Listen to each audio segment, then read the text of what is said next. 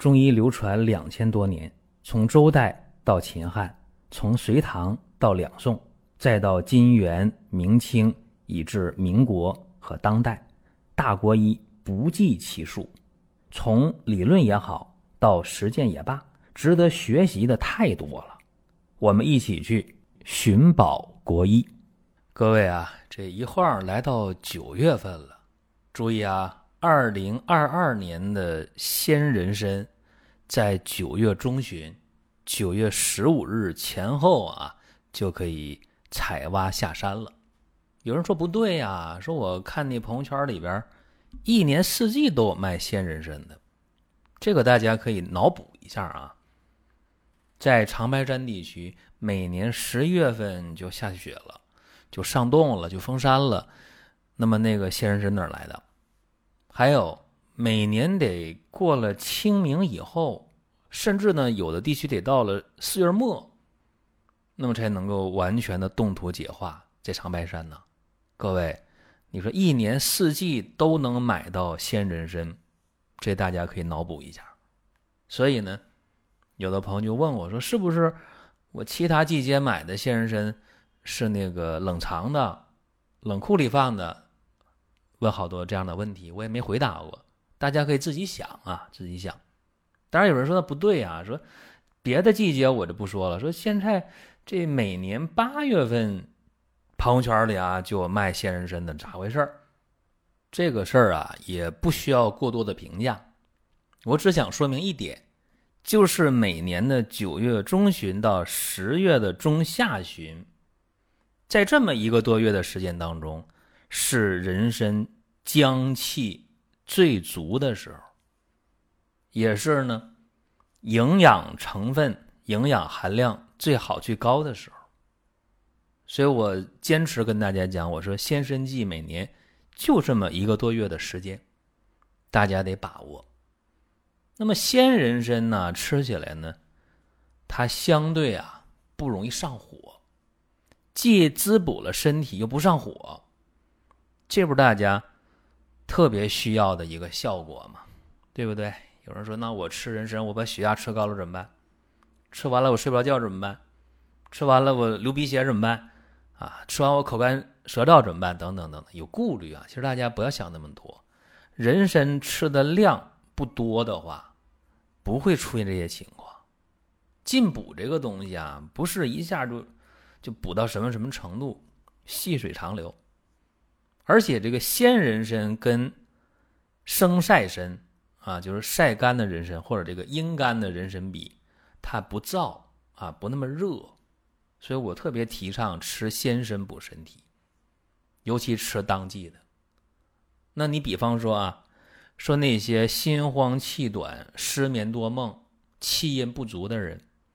可以鲜人参三颗，麦冬五颗，五味子三颗，泡水喝就可以了。这样的话呢，心不慌了，气不短了啊，睡眠又好了。你看，气两虚给你补上来了。还有些人啊，疲乏无力，心慌，爱出汗，这也简单，鲜人参五克，炙甘草五克，泡水喝呀。那么有那些人说：“哎呀，我肾虚啊，我没劲儿啊，然后。”这个血脂高的人，鲜人参三克，生地三克，熟地三克，山楂十克。哎，就这个方法啊，你用一段时间，你就明显感觉到腰不酸了，不乏了，不累了。一验血，一抽血，哎，血脂下来了，高兴吧？那么还有些人啊，经常眼睛干，眼睛疲劳，总看手机呀，眼睛肯定不舒服，发干。可以通过鲜人参三克、枸杞五克、菊花五克泡水喝，代茶饮呗，养肝明目啊，解决眼睛干涩、疲劳的问题。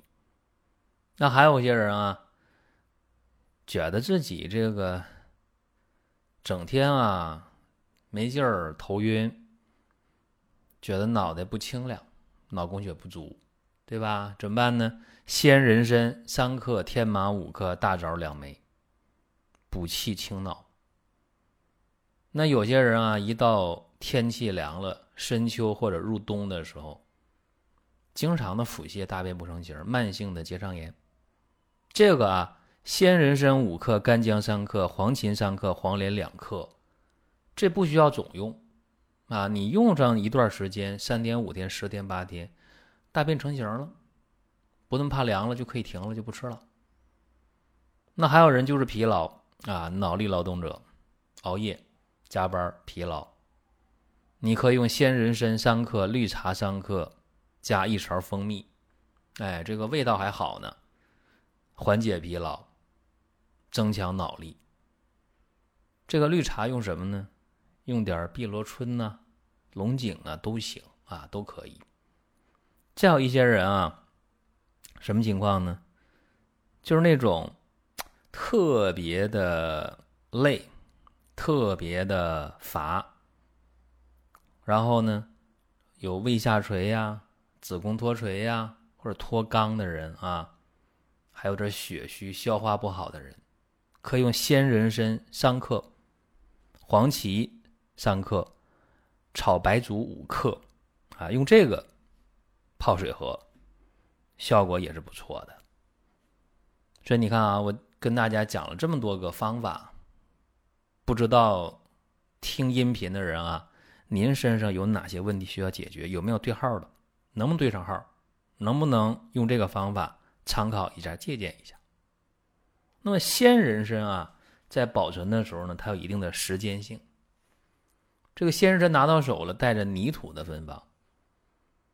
这个时候啊，把人参呢清洗一下，洗干净，可以拿小牙刷啊刷一刷，用流动的水一边刷一边冲一边洗。那么个别的时候有一些那个参锈。哎，那个东西啊，不是烂了，不影响任何食用。哎，就是呢，看起来不太美观，没事儿。那个就是人参在土里边啊，啊，碰到一些什么小石子儿啊，一些含铁的这些物质。有的石头里含铁，对吧？铁矿石，这样的话你就出那个参锈，这你不用管，没事儿啊，不耽误啥事儿。人参洗干净了啊。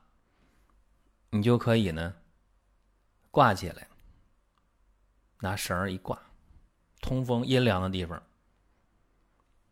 也就是半天的功夫啊，表面水就干了，你就能拿过来用了。哎，切成片儿是吧？哎，泡茶喝就很好，泡水喝、煮水喝，这很很好的。包括有人疲劳累没劲儿，直接切一片人参，一元钱硬币厚那么一片儿，哎，放嘴里含着。含一会儿可以嚼了啊！一天这么一片儿啊，那精力体力特别的充沛，特别简单。如果说身边人也需要这个内容，你可以转发一下。再有啊，就是关注的事儿，点关注不迷路，下回还能继续听。另外，大家可以关注一个公众号，叫“光明远”，阳光的光，明天的明，永远的远。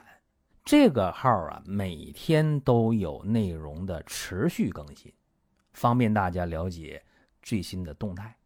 点赞、关注、评论、转发这几个动作一气呵成，感谢各位的支持和捧场。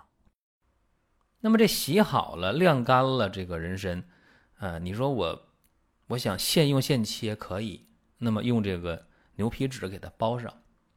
牛皮纸没有怎么办呢？你看那个药店抓药的给你那个纸包药那个纸，哎就没有问题，给它包上，放到冰箱冷藏啊，这起码能放十天左右啊，十天左右。如果这人参不洗的话，带着泥土的话啊，也用这个牛皮纸包上，放到冰箱的冷藏，那么你大概能放二十多天，将近一个月的时间没有问题，就这么简单。那有人说，我能不能把人参放到冰箱的冷冻啊？放那里边那肯定不行啊！鲜人参不能放冷冻，这不行。但是你把这个鲜人参如果切成片儿了，切成一元钱硬币那么厚的片儿，当然先洗干净啊，把那水表面水晾干了，然后切片儿，在通风阴凉的地方给它晒干了，这种阴干了。那么这个时候啊。你可以装到一个密封的瓶里边比方说饮料啊，喝完了，里边水刷一刷，洗一洗，晾干了，把这个晾干的人参片放到这饮料瓶里边，盖拧严了。哎，这个时候你可以放到冰箱的冷冻室，没有问题。放一年、两年、三年、五年都没有问题啊，就这么简单。那么还有人说啊，说我能不能把我自己家这个这个鲜人参，我给它做成红参啊、唐参？怎么说呢？我告诉大家啊，这个红参啊，你就是洗干净了上锅蒸呗，对吧？煮一下蒸啊。唐参也是用糖去煮去蒸，这个呢用起来不那么灵活。什么意思呢？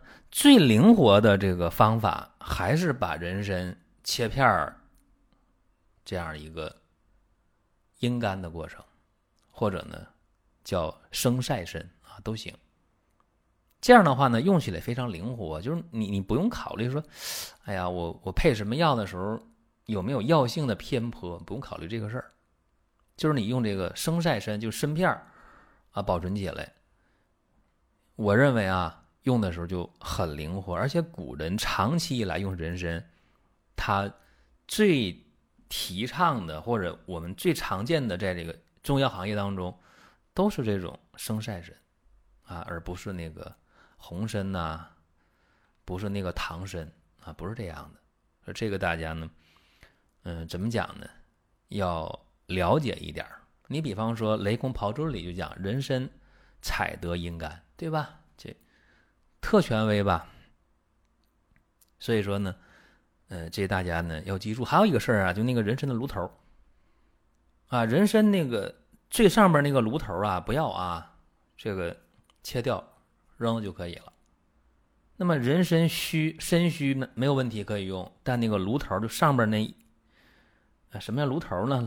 有些朋友不理解啊，就是最上边长人参叶上边那个头上面那么一个。东西那么一段啊，叫炉头，这是不能用的啊，把把这个拿掉，扔了就可以了。还有一个我想说一下，这个人参啊，你可以把它放到这个茶叶里边保存也挺好。比如说你有一个茶叶罐啊，这个鲜人参洗干净了、切片了、阴干了、干透了，你可以把它放到茶叶罐里边，放少许的茶叶。